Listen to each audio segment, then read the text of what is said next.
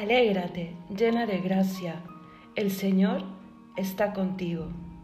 No temas, María, porque has encontrado gracia ante Dios. Concebirás en tu vientre y darás a luz un hijo, y le pondrás por nombre Jesús. El Espíritu Santo vendrá sobre ti, y la fuerza del Altísimo te cubrirá con su sombra. Por eso, el santo que va a nacer se llamará Hijo de Dios. Hermanos, cuarto domingo de Adviento. Bienvenidos y a la vez muchísimas gracias por dejarme entrar por cuarta vez a vuestros hogares en esta liturgia tan especial, tan sentida, tan querida por cada uno de vosotros como preparación para la Navidad. No está de más repetir que estamos ahora sí, ahora sí, en los últimos días que anteceden a la Nochebuena, a la llegada de Jesús. Hemos recorrido un adviento muy especial, que estoy segura que dará un fruto también especial, especialísimo. Y mira, si hoy es el primer domingo que te conectas o que vas a encender las velas, el Señor es tan, tan misericordioso y se alegra tanto con tu acercamiento y tu presencia que es capaz de colmarte de la misma manera de como si hubieses recorrido los cuatro. ¿Te acuerdas ese evangelio en donde Él paga igual a los que llegaron primero, a la mitad y al final del día a trabajar? Y dice, ¿por qué eh, os enfadáis los que llegaron primero? ¿No puedo ser yo generoso? Pues el Señor nos puede decir lo mismo hoy día. Alegrémonos si una familia más, si un hermano más se pone en pie hasta Belén. Y bueno, ¿estamos listos ya? Encender todas las luces de Navidad que hay en vuestra casa. Las del árbol, las del pesebre si ya está armado, las otras luces que pueden haber puesto. Encenderlas todas, todas, sentados alrededor de la corona de Adviento. Toda la familia, las tres primeras velas tienen que estar encendidas, dos moradas y una rosa. Repartir los cargos de hoy. ¿Quién hará la primera oración? ¿Quién hará la lectura breve? ¿Y quién hará la tercera oración? La oración del encendido de velas. Pensar en la petición que quieren hacer hoy ya es el cuarto domingo, así que sin miedo pensar en esa, en esa petición. Y como vimos los domingos anteriores, hoy también tenemos un personaje que nos puede iluminar este adviento. Y a este personaje lo vamos a vincular con otro, importantísimo en este adviento. Seguramente ya se imaginan quién es el personaje principalísimo. Sí, María, la madre de Jesús. Volteen y miren a María en el pesebre. Todavía, si todavía no han armado el pesebre, cierren los ojos e imagínense a María, embarazada. La iglesia ha querido que el último domingo de Adviento pensemos en ella de manera muy especial. Este domingo tiene la particularidad de hablarnos en todas las lecturas de la llegada de Cristo en Belén, de la llegada de Cristo en la historia. Ojalá que hayan ido ya a misa, o si van a ir después de esta liturgia, estén atentos. La lectura nos hablará de la llegada del ángel. Alégrate, María, porque concebirás. La historia de la salvación, o sea, todo lo que Dios ha hecho para salvarnos, ha querido estar vinculada con la Santísima Virgen María.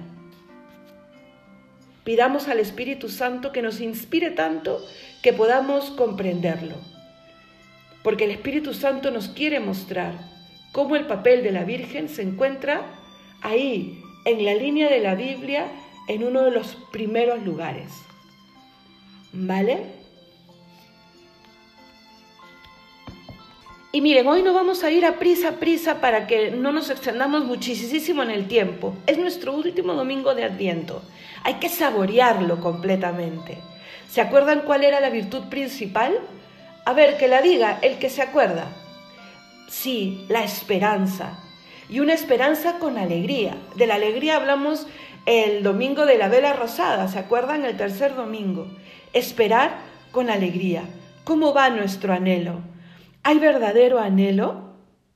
No se olviden nunca que la virtud de la esperanza nos capacita para recibir los regalos de Dios. Si no tenemos esperanza, no sabremos recibirle. El adviento, la misma palabra de adviento nos habla de que llega el Señor, ¿se acuerdan? Pero aquí hay que hacernos una pregunta. ¿Qué pasa si nadie le espera?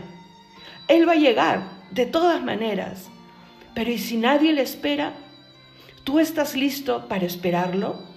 ¿Todos ustedes en esta familia están listos esperándole? No lo demos por hecho, hermanos. Hay que pedirle a Dios que nos abra los ojos, que nos abra los brazos hacia Cristo.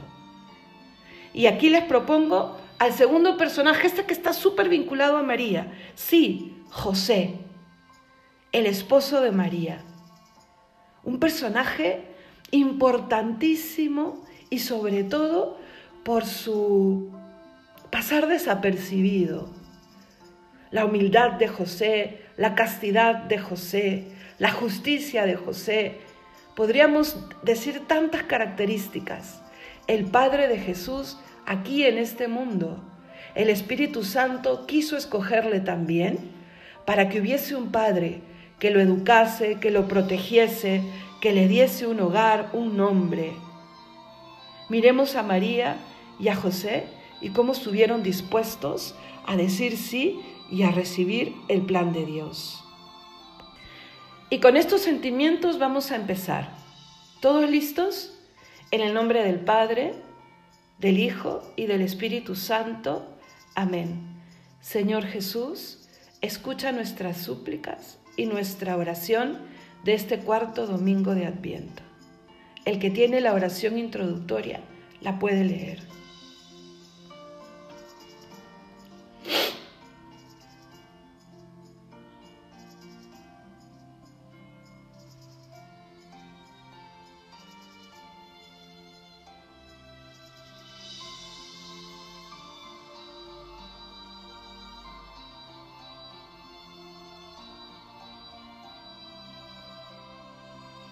He aquí la esclava del Señor.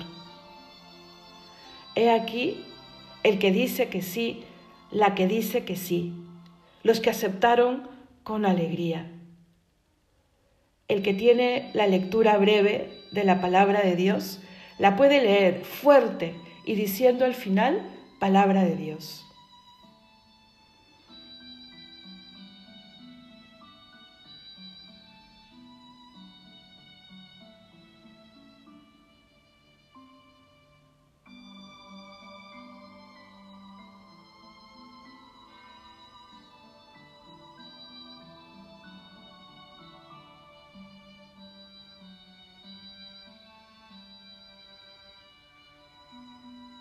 Palabra de Dios. ¿Se acuerdan que al inicio yo les hablaba de estar listos para recibirle? Pues volvamos a mirar a María y a, José. José escucha al ángel también en sueños que le dice que él es parte de esta historia, de esta historia de amor y que no tenga miedo de recibir a María porque lo que lleva en el vientre es del Espíritu Santo.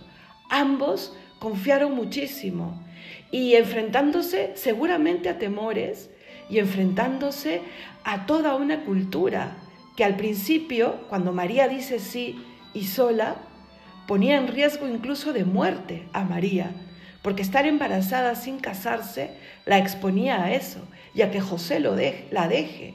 Y luego José, seguramente esta verdad lo sobrepasaba, pero él supo decir también, aquí estoy, yo tomo a María por esposa y a ese niño por hijo mío. ¿Y cómo me puedo yo comparar con esto que sucede? Miren, hermanos, Belén no recibió a José y a María y a Jesús. Nuestro hogar puede parecerse al Belén de hace dos mil años o puede ser un Belén renovado. Las escrituras hablaban al pueblo de Israel repitiéndole que volvería el Mesías. Era la promesa que movía las esperanzas del pueblo de Israel. Entonces uno se puede preguntar, ¿cómo es posible que no hayan visto que era el Mesías el que venía? Habían muchos signos. Los profetas habían hablado de una doncella embarazada, de una mujercita muy joven embarazada, y María lo estaba. Las escrituras decían que vendría de la casa de David y José era descendiente directo de la casa de David. ¿Qué quiere decir? Que si no hubiesen estado dominados por Roma, seguro José sería un descendiente directo del rey. Y tercero, que nacería en Belén. ¿Qué sucedió entonces esa noche? Todo se cumplía en esa pareja, pero nadie supo darles cobijo. El miedo pudo más, la comodidad pudo más, la cerrazón de corazón pudo más. Que no nos pase, Señor, que no nos pueda, por decirlo de alguna manera, nuestra comodidad, nuestra manera de vivir la religión a nuestra manera. No, que podamos descubrir a Cristo que toca la puerta de nuestro hogar también y en esta Navidad de manera muy especial. Vamos a encender la cuarta vela. El que está listo puede prenderla. Y vamos a darle gracias a Dios, porque con esta cuarta vela le decimos nuevamente, ven Señor, ven. Se adelantan las luces que vencen a las tinieblas. El que está listo para leer la oración lo puede hacer.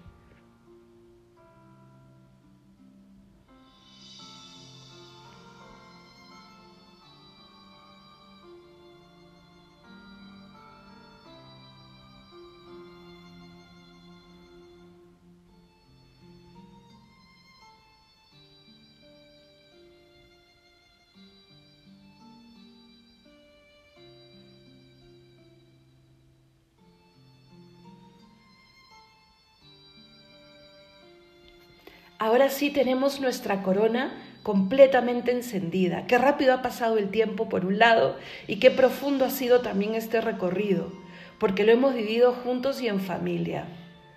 María está ya por dar a luz, ya emprendió el camino a Belén. Son más o menos cinco días, o eran en esa época, caminando, desde Nazaret, donde vivían José y María, hasta Belén, desde Galilea a Judea y faltan cinco días para la Navidad. Ya están en camino, en un camino incómodo para una mujer embarazada. Pero ellos van seguramente cantando loas al Señor. ¿Saben qué rezaba mucho José? Por eso pudo decirle que sí al Señor.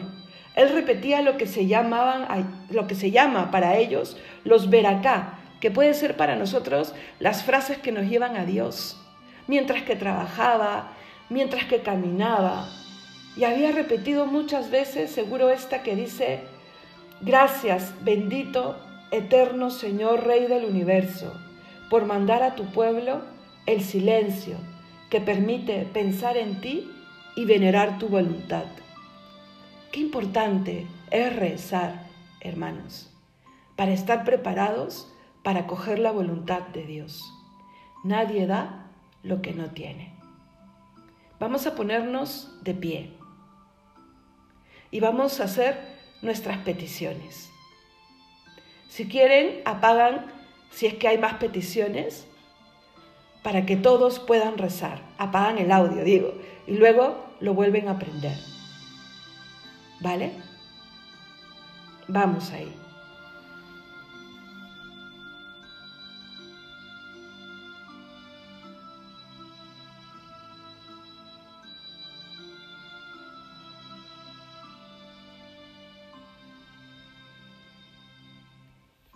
Palabra de Dios.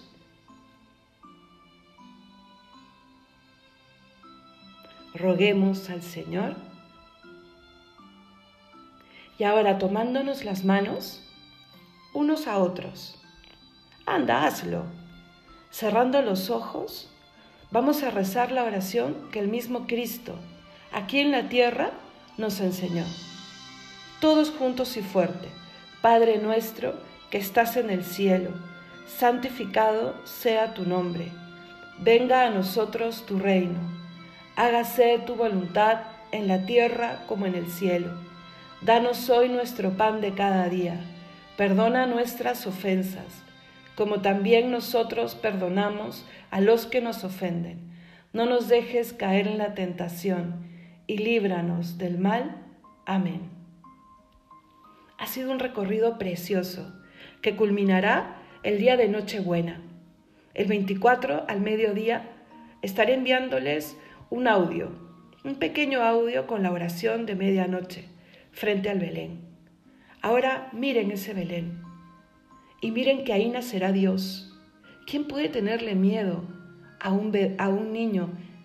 ¿Quién puede tener miedo a un bebé? El Señor lo ha pensado todo para que sea para nosotros fácil reconocerle. Y nació ahí, porque le cerraron el corazón muchos. Nació ahí entre los animales y supo bendecirlo todo, todo. ¿Cuántos se esfuerzan hoy en día, y no está mal, los hombres y las mujeres por recibir a sus niños en las mejores condiciones? Y el dueño del mundo, el dueño de todo, el creador, tuvo por testigos a José, a María y a un par de animales. Y por la generosidad de una mujer que supo decirles a dónde ir a pasar la noche. Tengamos un corazón generoso. Limpiemos mucho, mucho, mucho nuestro Belén con buenas obras. Yo pensaba, cuando me contaba un ser querido que había nacido su bebé, esta niñita pequeñita que ha nacido hace unos días, Qué tal bendición tener en Navidad a una recién nacida, a un recién nacido en brazos. Cuánto puede ayudar a pensar en que Dios también se hizo bebé. Así que vamos a ponernos propósitos que ojalá podamos cumplir antes de Navidad. Yo les dejo una tarea familiar, ¿ok? En tres partes. La primera, bendecir los alimentos cada vez que vayan a comer, bendigan los alimentos con una oración propia, con una oración bajada de internet, pero bendíganlo para que nuestro corazón, como el de San José, se acostumbre a hablar a Dios. Segundo, tengan una actividad en familia. Mire, tienen cuatro días y medio. Algo, ver una peli de Navidad, eh, jugar, una actividad en familia, la que sea, una bonita actividad. Si no tienen hecho el pesebre, háganlo juntos y que en esa actividad en familia ustedes busquen parecerse a la familia de Nazaret. Y tercero, preparen, si no está hecho, o embellezcan en estos días el pesebre. Y si no saben, busquen la historia de cuando se armó el primer pesebre para recordar el nacimiento del niño Dios. Vamos a terminar en el nombre del Padre, del Hijo y del Espíritu Santo. Amén. Que tengan una buena semana, hermanos. Y los dejo con una canción. Una canción preciosa. La pueden encontrar en YouTube. Se llama Niño Dios y está cantada por Atenas.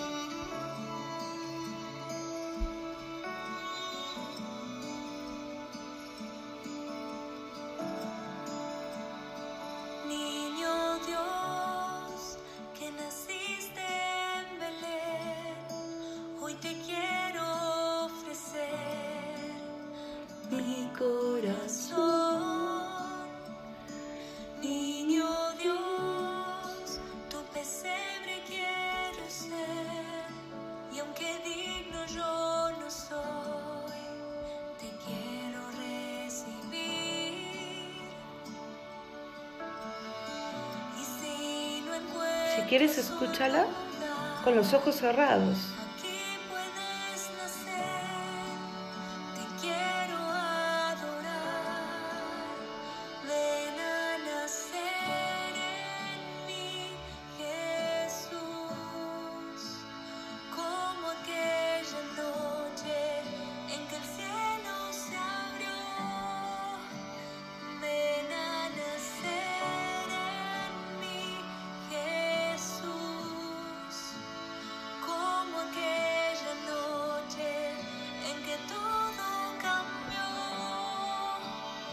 Que Dios los bendiga, hermanos.